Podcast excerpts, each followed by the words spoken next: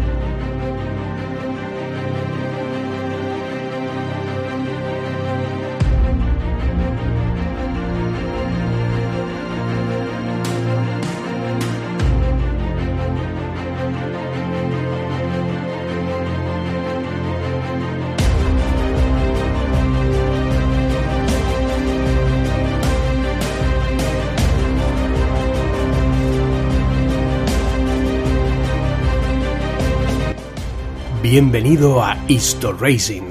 Esto no es Le Mans, ni tampoco Monte Carlo, pero de todos esos sitios hablaremos. ¡Arrancamos!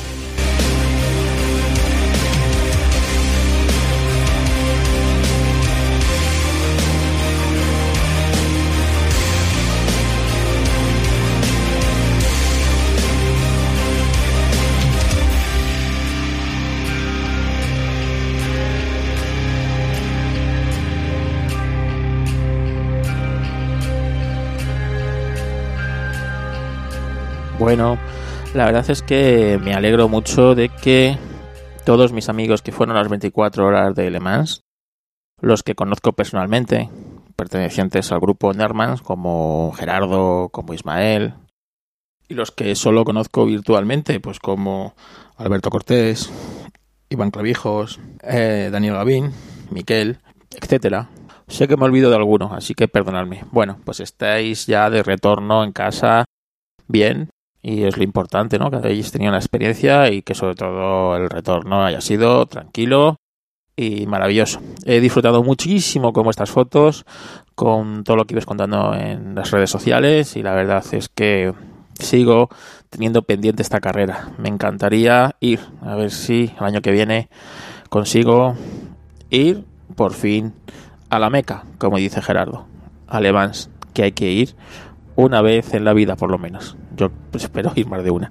Así que nada, espero que el año que viene sea la definitiva.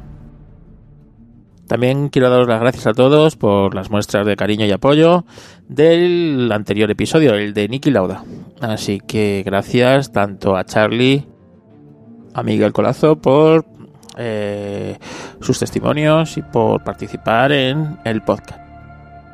No, esta vez no le he pedido a nadie participar en el podcast. Es un podcast que, bueno, es una historia que ya conocía, pero que estoy investigando estos días y que en la retransmisión de Eurosport España casi me la pisan los comentaristas. Bueno, de la retransmisión de Eurosport España no voy a hablar porque, bueno, la verdad es que tiene unas fases bastante, bastante chungas, ¿no? Sobre todo la noche. Así que, bueno, los comentaristas, que uno es un ex, piloto profesional y otro es un periodista destacado del motor aquí en España, pues eh, estuvieron contando historias de, pues, de las 24 horas, ¿no? Y contaron un poco de esta historia, así que casi me hacen spoiler. Pero vamos a profundizar en ella.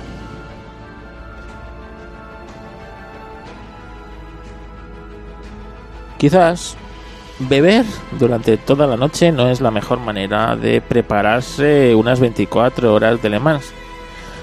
Aún así, este hecho no pudo evitar la victoria de dos borrachos británicos con resaca. Y es que lo que pasó en 1953 forma parte de esas historias curiosas que en Historracing nos encantan, esas historias que hacen grande y épico muchas veces el automovilismo.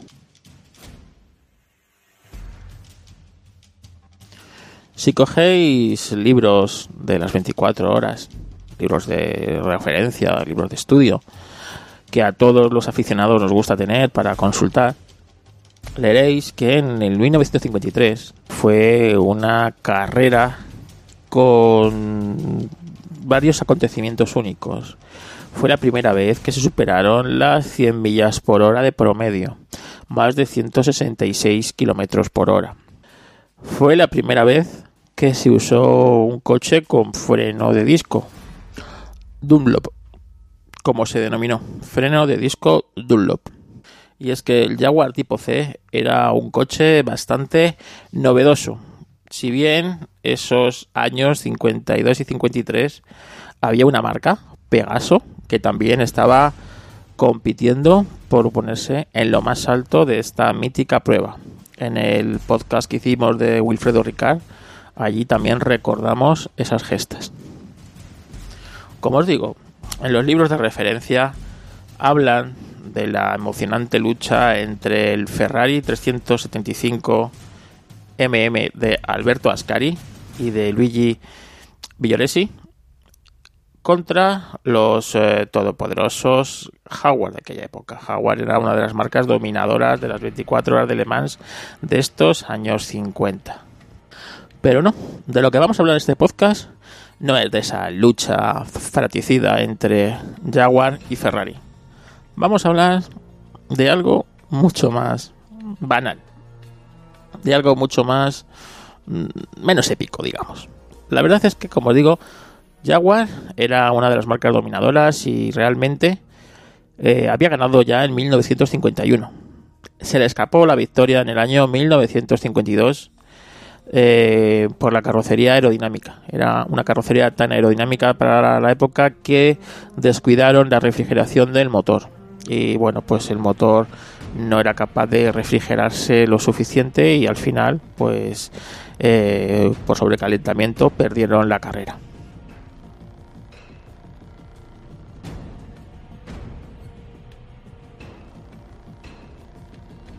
Así que para 1953 en la fábrica de Coventry, tenían preparados eh, los cambios necesarios para en el coche para que esto no sucediera.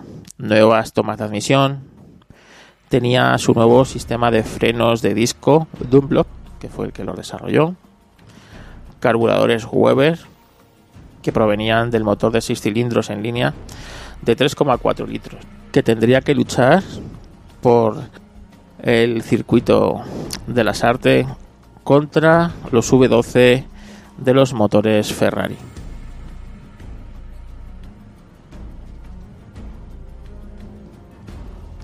La verdad es que a priori un V6 apenas podría competir contra un V12. Pero en Jaguar sabían que su secreto, su arma secreta, eran los frenos de disco todos los coches tenían que cuidar los frenos, todos y cada uno. Y sabían que ellos no tenían que tener ese especial cuidado por la frenada. Y muchas veces no gana el coche que más corre, sino el que mejor frena.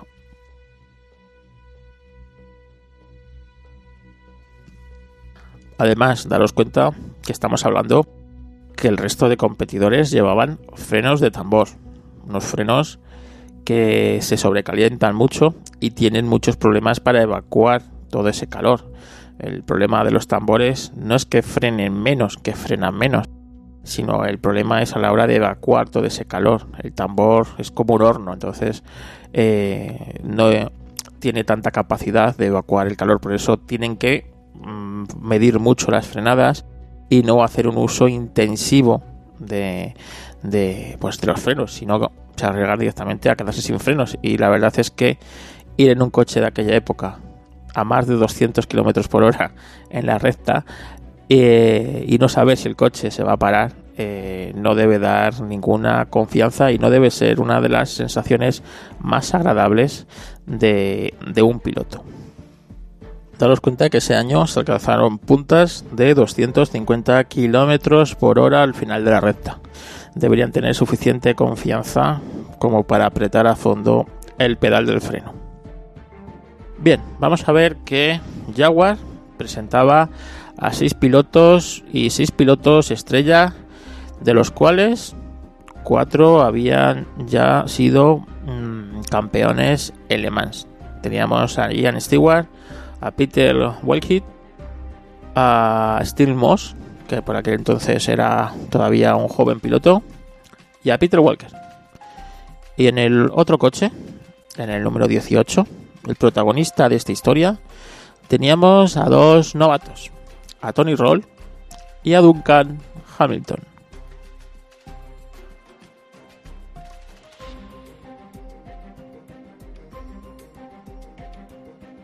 Esta historia comienza un jueves, durante los entrenamientos de las 24 horas de Le Mans, en los que Hamilton, con el Jaguar tipo C número 18, rompió el récord de vuelta. Sí, parecía increíble que un novato pudiera romper el récord de vuelta en un coche que era un V6, no era un Ferrari. Y sí, Hamilton demostró que no tendría experiencia, pero que era muy, muy veloz. Este año también eh, se utilizaría por primera vez un radar para detectar las velocidades de los vehículos. Y sí, al final de la recta, el Jaguar marcaba velocidades por encima de los 248 km por hora. Cabe destacar que este mismo jueves, el equipo español Pegaso sufrió un accidente, eh, un extraño accidente. Realmente el Pegaso de Juan Jover estrellaría su, bueno, pues el, el Z102 Spider durante, durante los entrenamientos contra, contra las, las balas de, paja eh, poco después del, del puente Dunlop a más de 200 km por hora. Realmente Juan salió, salió fuera del vehículo con, del, impacto y bueno quedó herido en la pierna. Eh, realmente el choque no tiene una gran explicación, no se si se despistó o perdió el control del coche, no se sabe eh, lo que pasó. El equipo Pegaso decidió retirarse de las 24 horas de Le Mans y no volvió a presentarse, así que fue la primera y única vez que se presentaron en Le Mans. Bueno, estamos en jueves y estamos en el Jaguar tipo C número 18 de Duncan Hamilton y Tony Roll. Vamos a toda velocidad por la recta de Mulsanne.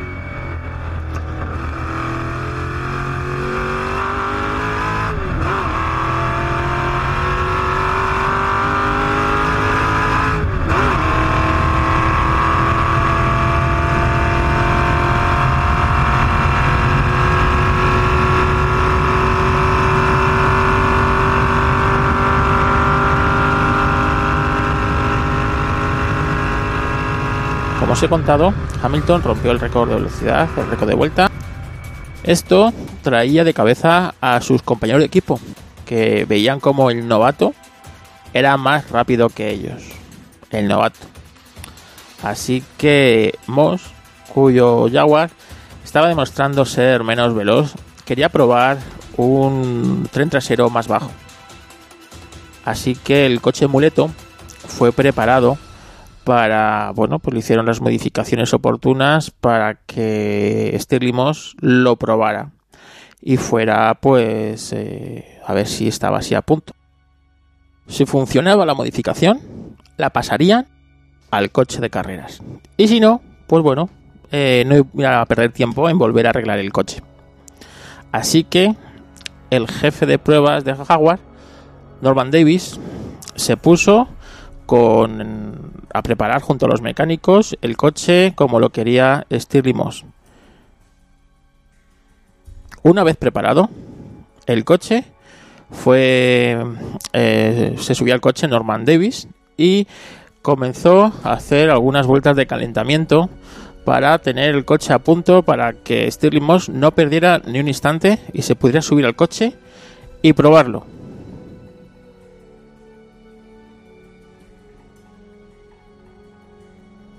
Pero había un problema. Un problema en el que nadie se había dado cuenta. Posiblemente si Howard hubiera sido un equipo alemán, alguien en un procedimiento se habría dado cuenta de este hecho. Pero Howard es inglesa. Es demasiado inglesa, demasiado británica, demasiado orgullosa y demasiado, bueno, digamos, británica. Y nadie había caído en el que el coche muleto tenía dibujado en sus puertas el número 18. Por lo tanto, en pista, en ese momento que salió el piloto de pruebas a calentar el coche, había dos coches número 18. Esto es algo que es ilegal. Y esto quizás hubiera pasado desapercibido en un circuito tan grande y tan largo como es el de circuito de las artes de Le Mans. Pero Ferrari, Ferrari se dio cuenta y Ferrari elevó una protesta y fue confirmada por Rod y por Hamilton, automáticamente fueron descalificados de la carrera.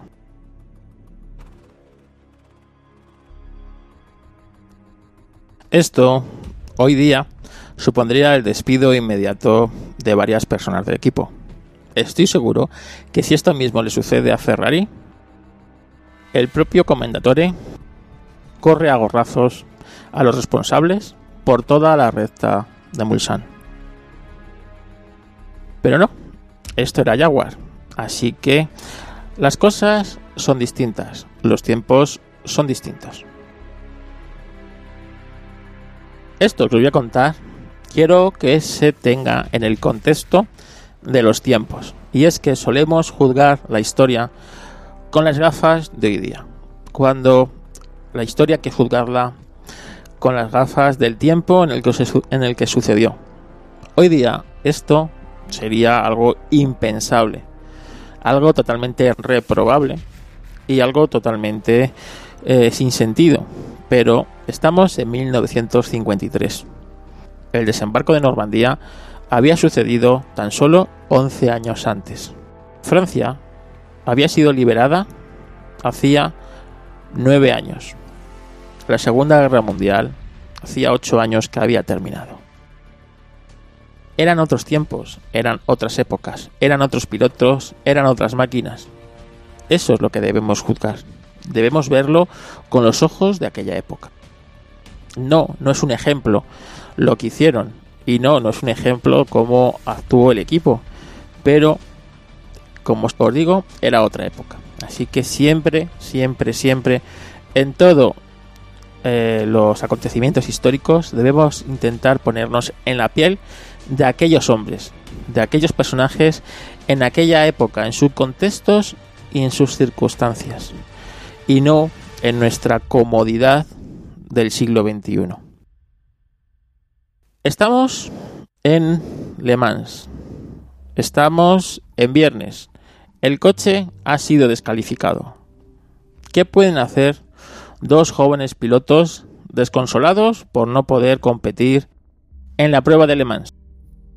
Pues irse a festejar y a disfrutar de la noche de Le Mans como unos aficionados más, ya que hasta allí habían llegado porque iban a privarse de celebrar con tantos y tantos aficionados que se dan cita a lo largo de la historia en el increíble acontecimiento que son las 24 horas de Le Mans. Miles de personas abarrotan los bares aledaños al circuito. Llegados de todas partes del mundo, sí, hasta de España, de esa España distinta del año 1953. Era el día antes de la gran carrera, la que todo el mundo quiere ganar, la que ellos mismos habían sido los máximos favoritos para hacerlo, ya que habían marcado los mejores tiempos, hasta que ese error de su equipo les había dejado fuera de la carrera, fuera de las 24 horas de Le Mans. Así que se unieron a la fiesta de todo aquel jolgorio, de toda aquella gente y empezaron a disfrutar de la fiesta de Le Mans. Hombro con hombro, sobre la barra de los bares, estuvieron toda la noche ahogando sus penas entre el júbilo de los aficionados. Si cualquier aficionado se acercara a saludarlos, no los conocerían. Nadie podía atisbar que ambos eran pilotos del equipo Jaguar y ni mucho menos podían adivinar que eran que hacían equipo en el coche número 18. Duncan Hamilton, un irlandés barbudo y desaliñado, junto a un exoficial condecorado del ejército británico. Una pareja de lo más variopinta, borrachos como cubas, cantando canciones, brindando a las estrellas, haciendo un homenaje a la exaltación de la amistad. ¿Y qué otra cosa podían hacer? Si es que no podían hacer otra cosa. Habían sido descalificados. Entre tanto, el equipo se ponía manos a la obra para revertir la situación. Un equipo británico no se podía permitir el lujo que descalificaran sus vehículos por un error así. Así que el equipo se puso manos a la obra para conseguir poner el coche número 18 en pista. El jefe de la escudería, un lord inglés apodado Lofty, se dirigió a los comisarios y tras una ardua negociación logró, tras pagar no sé cuántas multas, que le levantaran el veto obligando al equipo a cambiar el dorsal del coche y permitiendo que sus pilotos disputaran la prueba. Pero había un problema, y es que nadie sabía dónde estaban ambos pilotos. Ningún integrante del equipo los había visto desde hacía horas, y el equipo los conocía, y podían temerse lo peor. Así que con el mismo énfasis que se presentaron en la dirección de la carrera para revertir la situación, se pusieron manos a la obra a buscar por toda la ciudad de Le Mans a sus pilotos.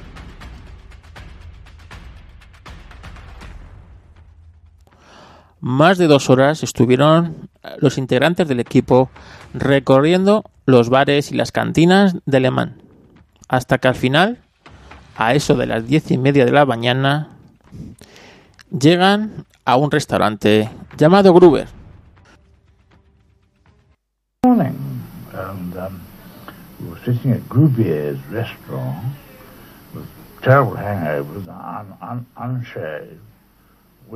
Estábamos sentados allí terminando de beber una pinta. Era el momento de sentirse miserables y abatidos.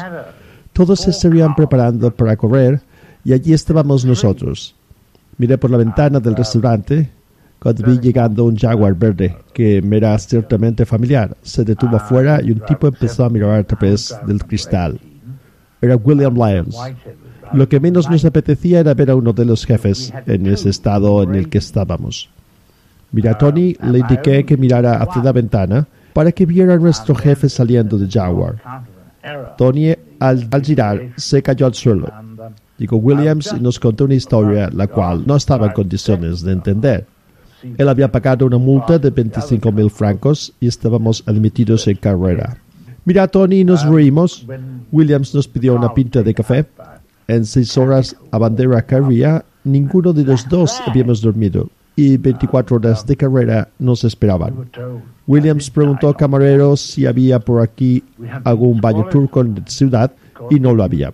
Lo siguiente que recuerdo es mí gritando al jefe de mecánicos que me estaba bañando con agua fría con una manguera verde en mitad del box. No soy un coche, grité, mientras soltaba algún improperio. Verdaderamente, Duncan y Tony tenían un aspecto lamentable. Estaban completamente borrachos.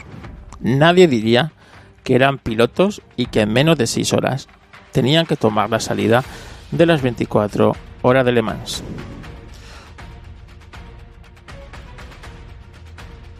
Durante el warm-up eran imposible que se pusieran al volante del coche. Apenas se podían mantener erguidos. Así que los mecánicos, con Lopti a la cabeza, idearon un plan para que al menos pudieran tomar la salida pocas horas después. Sin poder reaccionar ante el cúmulo de órdenes que les iban dando, Tony y Duncan se encontraron de golpe bajo una ducha fría, que poco a poco les iba trayendo a la realidad. El café fue la siguiente etapa de su recuperación, y de nuevo a la ducha. Así hasta que ambos estuvieron en una situación suficientemente aceptable para afrontar la carrera.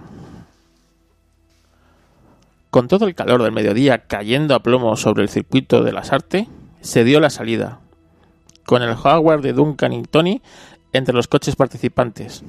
Quedaban 24 horas por delante.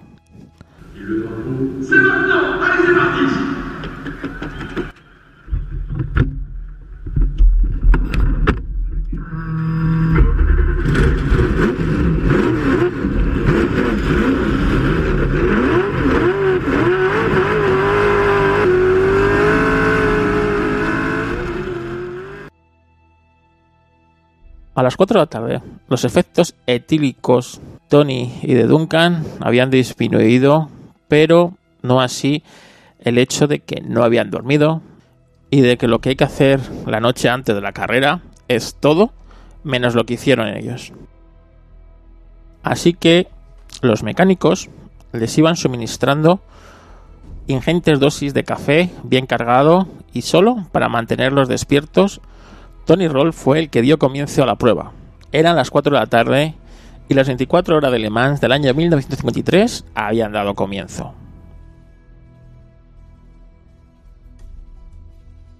Tras la primera vuelta, pasó en séptimo lugar, por detrás de los Jaguar y de los Ferrari. Tony Roll iba conduciendo a toda velocidad, y cuando llegó la tarde, la carrera también había hecho parte de su trabajo ya que le había quitado a algunos competidores, pero en especial al compañero de equipo, al gran Stirling Moss, que se había quedado fuera por fallos en la bomba de combustible de su Jaguar. La carrera era cosa de dos, del otro Jaguar y del Ferrari de Ascari. Tony Roll empezó a sentirse mal, cansado. Sus brazos empezaron a dar espasmos y notó cómo sufría pequeños tics, consecuencia evidente de un exceso de cafeína en su organismo.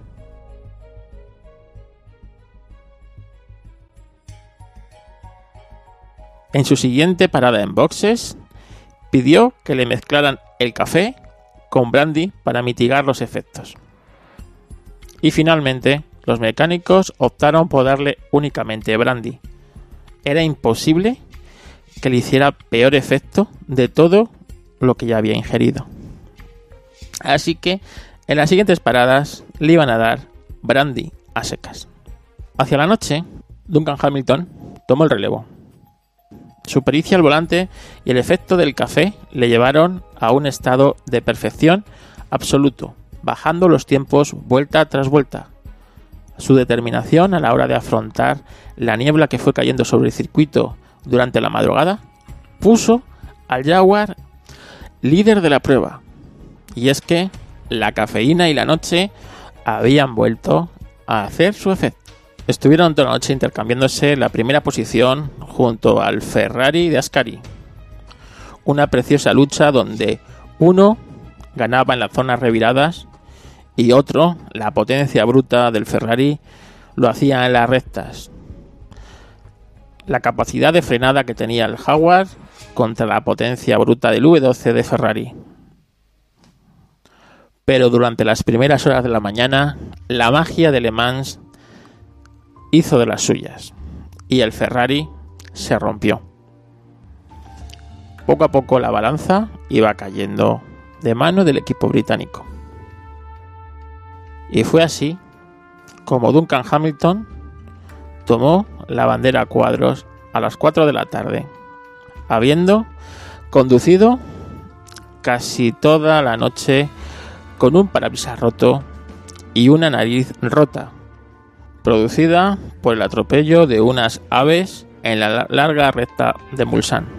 En segunda posición, el otro Howard tipo C de Stirling Moss, que había logrado arreglar sus problemas con la bomba y se había reenganchado la carrera, aunque entraría a cuatro vueltas de distancia del Jaguar de Tony y de Hamilton.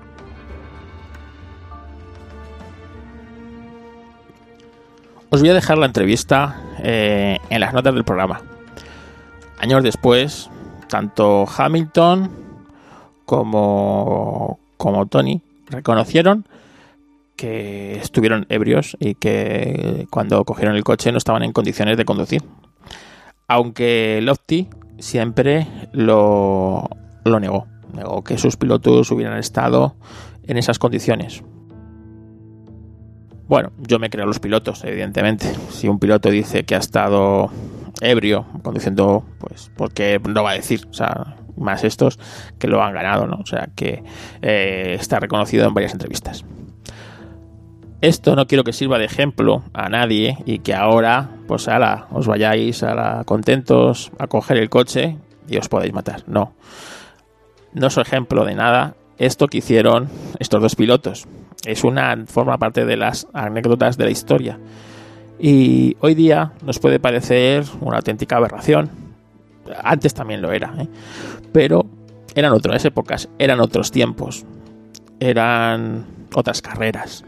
Hace poco, Nigel Mansell contestando a Hamilton, no este del podcast, sino al, actual, eh, diciéndole que los coches de hoy día eh, son menos exigentes que los de antes, aunque también los pilotos de hoy día están mucho mejor preparados que los de antes, ¿no? Es como una inversión. Los coches de antes eran mucho más exigentes y los pilotos no estaban tan preparados y los coches de hoy día dicen que son menos exigentes físicamente pero que los pilotos están súper preparados. Por eso hoy día no vemos pues cosas como las que se veían antaño, ¿no? Pilotos desfalleciéndose, llegando a meta, pilotos que no podían salir del coche, los tenían que sacar prácticamente en un estado de, bueno, pues de totalmente agotamiento. Y, y bueno, la verdad es que es difícil saberlo. Es cierto que los coches de antes eran distintos, los circuitos eran distintos y la época era distinta. Si bien es cierto que los coches de hoy en día tienen un paso por curva que es brutal, pero es que los pilotos se preparan desde pequeños para ser campeones del mundo. Antes, los pilotos muchas veces eh, cogían el coche ya cuando eran unas, unas épocas bastante, mm, digamos, eh, tardías. Recordemos el, anterior podcast de Mario Andretti como, bueno, pues eh, ya eran mayores cuando empezaron en esto de las carreras. Hamilton, como Fernando Alonso, como tantos y tantos otros, desde niños, cuando digo desde niños, con cuatro años ya estaban compitiendo en cars, ya sabían lo que es la competición, ser competitivo y luchar en la pista contra otros pilotos por ser el más rápido. Por eso os digo que no debemos juzgar la historia con los ojos de hoy día. lo que hicieron estos pilotos no está bien. No es ningún ejemplo, pero forma parte de la historia. Y no debemos revisionar la historia. imaginaros que hoy, como esto es reconocido, hoy día les quitaran a estos dos pilotos la victoria en Le Mans. Sería una injusticia. Yo creo que a nadie se le pasaría por la cabeza. En cambio, en otras cosas de la historia, sí somos capaces de hacer revisionismo y, y la verdad es que, como os digo, a mí no me parece bien no debemos juzgar lo que pasó en aquella época y aunque esto pasó hace 70 años, era otra época, eran otras gentes, eran otras carreras, eran otros tiempos en los que, bueno, pues igual que hoy día, ¿no? Quizás dentro de 70 años vean las carreras de hoy día con otra visión, con otra nostalgia, con otras gafas del tiempo, ¿no? Eso es lo que os quiero decir. Gracias por escuchar Histo Racing. Como os he dicho muchas veces, este podcast no me lo patrocina nadie, así que me lo patrocino yo mismo. Foto Carlos Castillo. ¿Necesitas eh, un fotógrafo para tu evento social, bodas, comuniones, lo que sea? fotocarloscastillo.com. Ahí tienes mi página web. ¿Que necesitas un fotógrafo de empresa? Fotógrafo corporativo, fotografía y vídeo de empresa. Ahí los tienes. También os he dicho, y no me cansaré de deciros, que este podcast no le va a costar nunca dinero a sus oyentes. La verdad es que no tengo intención de monetizar el podcast. Y si la tuviera algún día, estar tranquilos, que nunca pasaría porque mis oyentes pagarán por decir, o sea, por escucharme a mí. No, es una locura. No entiendo esa manera de monetizar. También os digo que si un día viene una empresa y quiere aquí poner su anuncio y patrocinar este episodio y los sucesivos, pues oyes, pues aquí estoy. No voy a ser idiota de decir que no.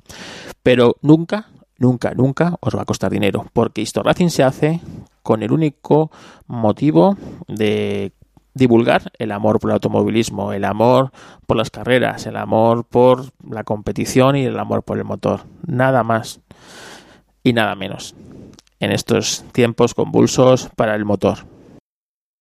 Como os he dicho, gracias por escuchar esto Racing. Os recuerdo que tenemos un grupo de Telegram que es el más activo. En las notas tenéis todos los enlaces. Y que todos los domingos vengo publicando una newsletter en el grupo del Telegram. Es una newsletter que publico solamente en Telegram, no hago listas de correo ni nada de eso.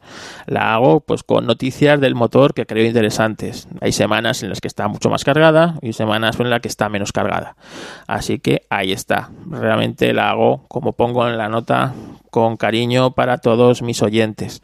Así que bueno, si a alguien le gusta o le viene bien, pues ahí está. Ahí la hago desinteresadamente también. ¿Y qué más os iba a decir? Pues yo creo que nada más. Que tenemos un enlace patrocinado de Amazon. Eh, hice caso a mi amigo Josan, que me dijo que lo hiciera y que a él iba muy bien. Pues bueno, pues ahí está. Ahí lo tenéis. Si queréis comprarlo en Amazon, utilizar mi enlace patrocinado, que está ahí abajo en la descripción del de las notas del programa. Y ya está.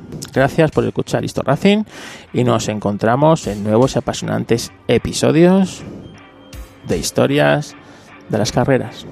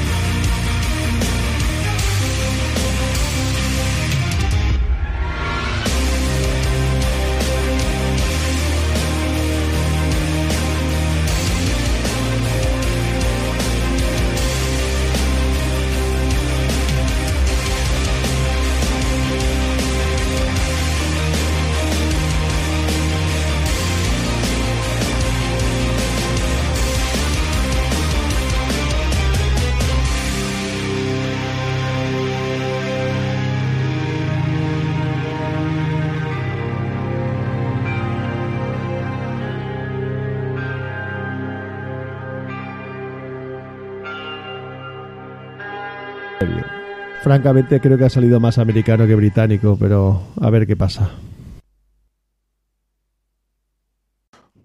Cuando os he dicho al principio del episodio que no había pedido ayuda a nadie en este episodio, os he mentido. Sí, la verdad es que estaba yo grabando el episodio y cuando llegué a la, a la entrevista de, de Duncan Hamilton, eh, dije, ostras, pues voy a poner voz inglesa, ¿no? Ya sabéis que yo soy inglés. bueno, pues, pero claro, soy inglés eh, circunstancialmente. Yo nunca he vivido prácticamente en Inglaterra, los dos primeros años de mi vida, fíjate tú.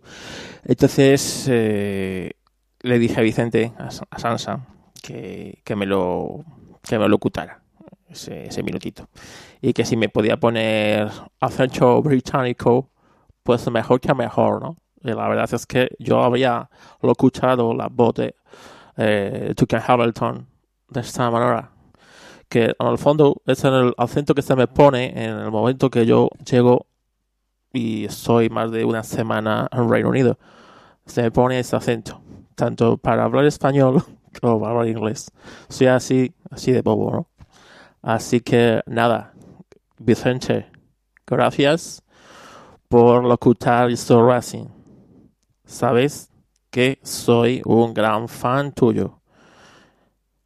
Eh, como veis, este episodio lleva una edición distinta al resto, ¿no? Un poco distinta. Eh, decidme si os ha gustado, si no os ha gustado, si queréis que coja más historias de estas y las intente así locutar, ¿no? No quiero hacer un noviembre nocturno de, del, automovilismo. Primero porque no tengo la voz de noviembre nocturno. Y después, pues porque no, pues que no, no, no, me da la vida para, para, esas cosas. Yo no vivo de esto, como os he dicho. A mí esto me cuesta muchísimas horas. Este podcast, que viene a durar aproximadamente pues media hora, más luego los cortes que de audio, los espacios en blanco que vas dejando ahí para darle un poquito de misterio. Pero en el fondo el podcast es media hora. Bueno, este podcast tiene muchísimas horas de producción, no creáis, ¿eh? No solo de documentación y de, y de eso, y de, bueno, coger datos y de, y de hacer un pequeño guion de cómo ponerlo, sino también, pues, la edición de, de audio es bastante, bastante laboriosa. Y eso que tiene muchos fallos, ¿eh? Pero no me da más la vida. Prefiero hacerla así, dejarla no perfecta y, y bueno, y sacarlo. Así que nada, comentadme si os ha gustado, si os gusta. Y, bueno, pues ya está. Ya sabéis que estoy abierto a múltiples sugerencias. Bibliografía, que se me olvidaba. Bueno, la bibliografía de este episodio eh, principalmente lo he sacado de la página Motorsport Magazine que es una página inglesa donde, bueno, pues eh, tiene artículos desde el principio de los tiempos, porque es una de las primeras páginas o medios de comunicación del motorsport, ¿no? De comunicación. Eh, está muy bien porque, bueno, tiene colgado todo su archivo histórico de artículos y, aparte de, bueno, pues te vas al año 53 y te coges la crónica, ¿no? De, de la carrera. Aunque me he basado en un artículo del año 1998 que se llama eh, 1953 Drunken Church, ¿no? Eh, bueno, pues eh, donde cuentan esta historia en la que me he basado. La verdad que está genial. El, el, Motorsport Magazine es una pena, bueno, es una, es una página que es de pago. Eh, para acceder al, a todo su catálogo de, de, artículos, pues es de pago. Y en su versión gratuita, que es la que yo uso, te permite 10 artículos al mes. Así que bueno, pues yo de momento me voy andando con eso. Así que, que bien, ahí tenéis, os dejaré el link al, bueno, el artículo que está en un perfecto inglés británico, en el que, bueno, pues cuenta la historia más o menos, todo, lo que os he contado yo, eh, si se mete en algún otro detalle, pero bueno, ahí está la historia y, y bueno, pues, pues también te cuentan, te conectan con otros artículos, ¿vale? De esta, digamos, mm, hazaña. Así que ahí está, Motorsport Magazine. Y hasta aquí el podcast de hoy. Ahora sí, ya sí que me voy. Ya os dejo de dar la barasa